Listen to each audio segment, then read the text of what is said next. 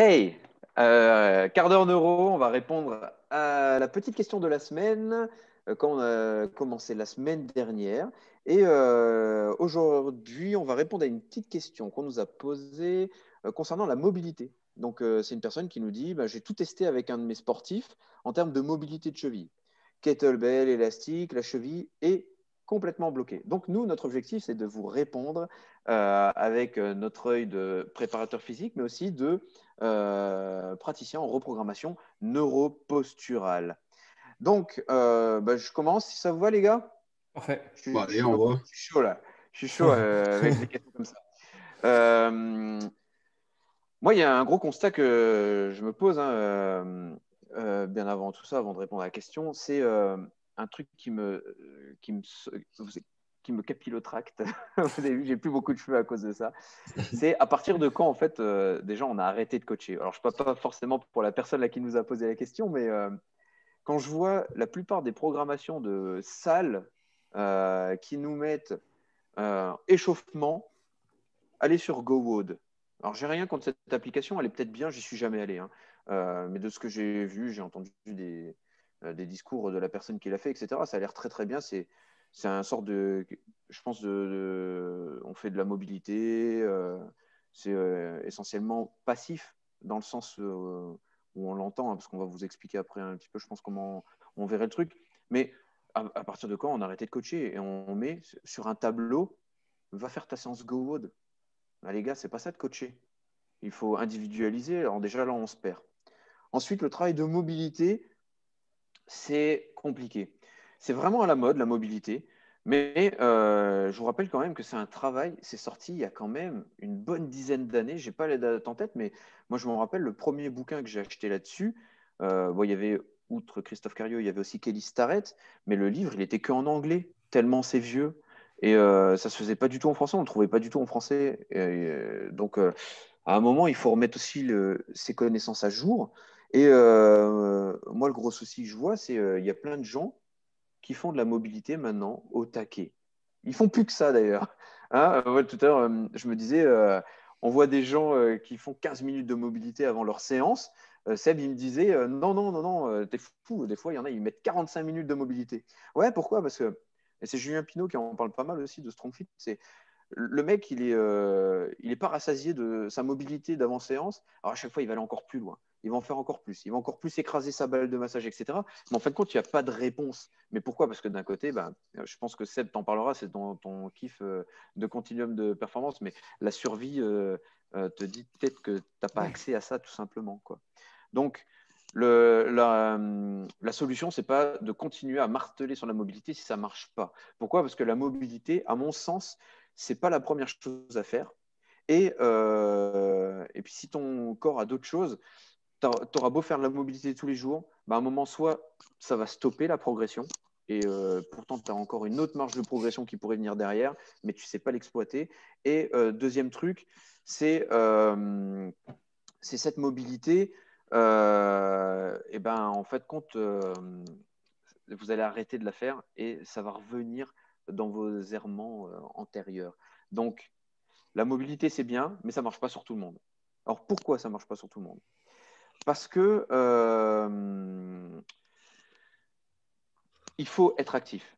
Il faut, le corps, il est fait pour bouger. Donc, il faut redonner déjà un accès à la motricité. Si maintenant, ton objectif, bon, peut-être que si tu travailles la mobilité pour la cheville, c'est pour descendre mieux en squat. Si maintenant, tu veux améliorer le squat chez ton athlète, il va peut-être falloir bah, le faire squatter. Peut-être le faire squatter euh, en ajoutant de la charge et surtout du tempo. euh, ce qui, il va falloir quand même revenir et rechercher ce, cette amplitude de mouvement et, euh, et venir un petit peu marteler là-dessus euh, à coup de, tempo et d'isométrie même en bas du mouvement, etc. Et après, tu vas moduler bah, peut-être tes tempos sur la semaine, etc. Mais vraiment pour le faire travailler de manière active. Mais il va falloir aussi chercher autre chose parce que euh, la mobilité de la cheville, on ne peut pas forcément l'avoir que sur le squat, mais tu as peut-être des choses qui vont te permettre d'aller dans des amplitudes que tu recherches en squat sans forcément mettre en danger la personne sur ce mouvement-là. Je pense par exemple euh, à la quadrupédie. Quand on fait du quatre pattes au sol, euh, tu mets un élastique autour de la, de la hanche du mec, tu le fais avancer, bah, il va revenir créer des mêmes mécanismes, mais en recréant en plus derrière des, euh, bah, des réflexes archaïques tout simplement qui n'étaient peut-être pas en place et ça va peut-être lui permettre de venir retravailler là-dessus. Ou alors de faire des step-up. Vous savez, step-up, c'est de monter sur un banc. Ça va peut-être permettre aussi de descendre un peu plus sans qu'il y ait vraiment de contraintes au niveau de, de la cheville. Et donc, euh, ça va peut-être permettre aussi euh, d'améliorer cette mobilité-là. Donc, euh, le squat, on pourrait repartir sur une autre question. Est-ce que le squat est le mouvement roi? À mon sens, c'est un bon mouvement. Peut-être qu'il y y a des prérequis à avoir avant. Et je vais finir parce que j'ai déjà beaucoup parlé je vais en laisser un peu à mes camarades. Mais au niveau des réflexes archaïques, il faut aller voir le réflexe tendineux de protection. Parce que si le réflexe tendineux de protection il est en place, la chaîne postérieure, elle va pas répondre. Donc forcément, bah, tes mollets, s'ils sont placés dans le cheminement là, ça va être compliqué. Et après, aller voir peut-être aussi le réflexe de Babinski, mais aussi euh, surtout le réflexe plantaire. ok Parce que voilà, il à la base quand même euh, de la chaîne euh, myofasciale. Ah, c'est le live. Vas-y, va regarder la télé, mon cœur.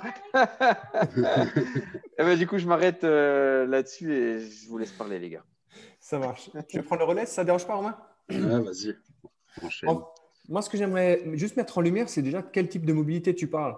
Est-ce que c'est une mobilité qui soit plus, on va dire, pour arriver sur des standards, entre guillemets Par exemple, si c'est cheville, je pense qu'il parle probablement du squat. Ou est-ce que c'est des mobilités qui vont aller dans des amplitudes extrêmes, style les gymnastes D'accord? En fonction de où tu te places déjà là-dedans, ta problématique et donc ton, ton, travail ne sera pas le même.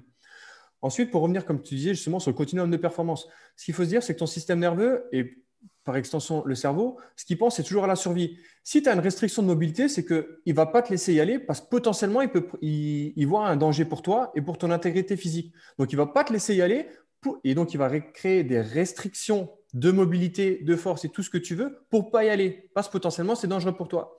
Donc, en fait, l'idée, ce serait, et là, tu reviens pas mal sur les réflexes archaïques, effectivement, est-ce que c'est sécuritaire pour toi d'avoir cette dorsiflexion plantaire?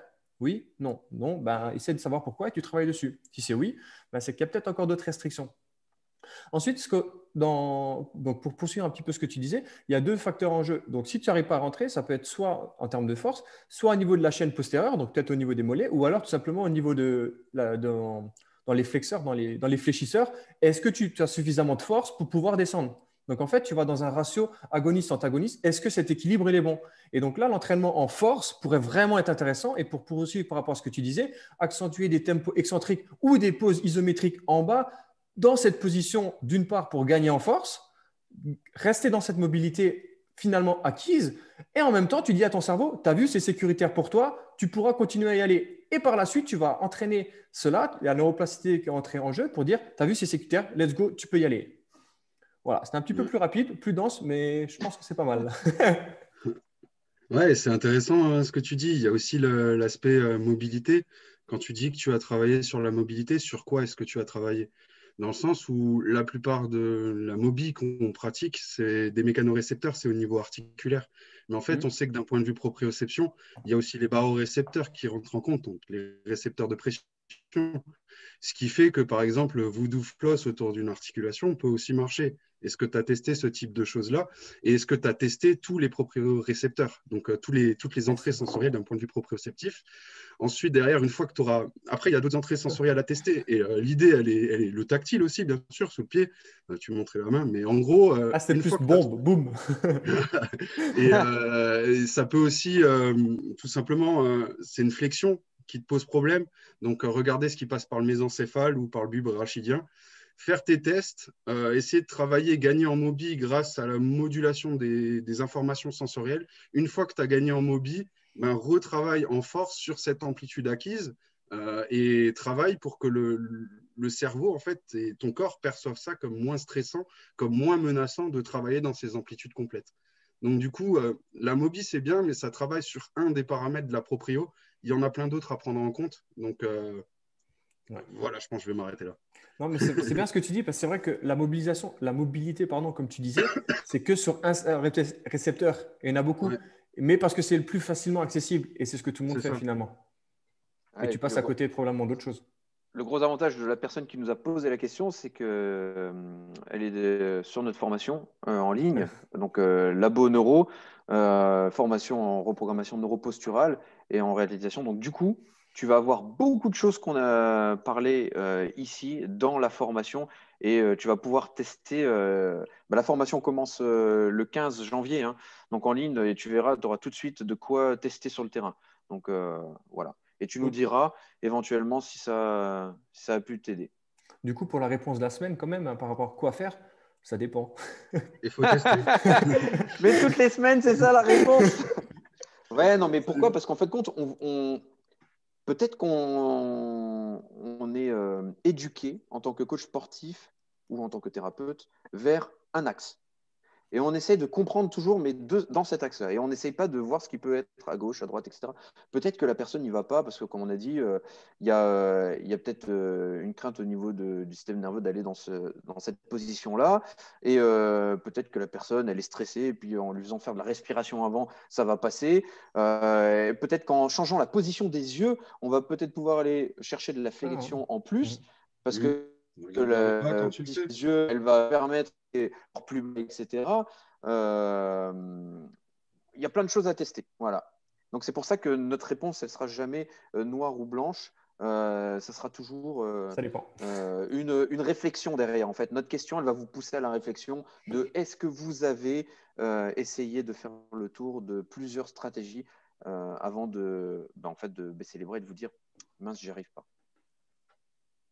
Voilà. Bon. pense... Rendez-vous pour bon. questions la semaine prochaine. Enfin, non, en fin de semaine. Rendez-vous vendredi pour la prochaine question de la semaine. Vendredi. Ah, yes, vendredi. Vendredi pour la prochaine question. Euh, sur notre page euh, Labo RNP Facebook ou alors sur euh, Instagram, Labo RNP.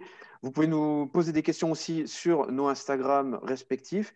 Et on a mis donc une chaîne YouTube en place, Labo RNP. Et en plus de ça, on a mis en place euh, les podcasts, les réponses sur l'application No Minutes. Donc voilà. À bientôt et bonne semaine à tous. Salut tout le monde.